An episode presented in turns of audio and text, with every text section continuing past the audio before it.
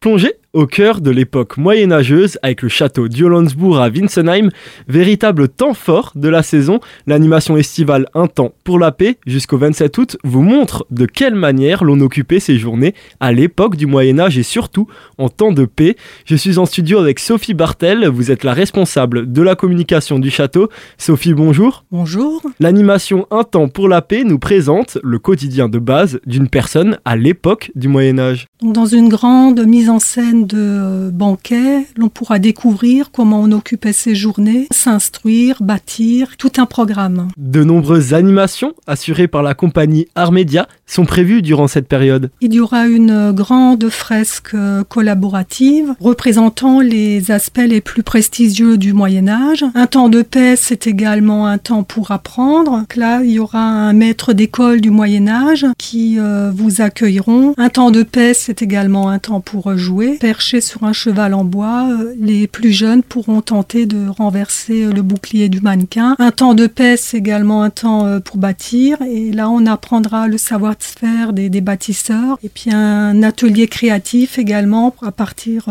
des enfants de 3 ans où ils pourront fabriquer un vitrail ou une couronne ou un énin ou un bouclier encore. Et un spectacle pour les petits et les grands avec de l'humour, de l'action, de l'aventure. C'est le spectacle Un duel presque parfait. Il raconte l'histoire euh, suivante. Depuis la nuit des temps, l'on aime à rêver de princesses retenues captives dans un sombre donjon, jusqu'au jour où, après moult péripéties et combats acharnés contre un vil méchant, un preux chevalier délivre la belle prisonnière et l'emmène sur son blanc destrier pour l'épouser évidemment. Un temps pour la paix, c'est tous les jours jusqu'au 27 août, sauf le samedi.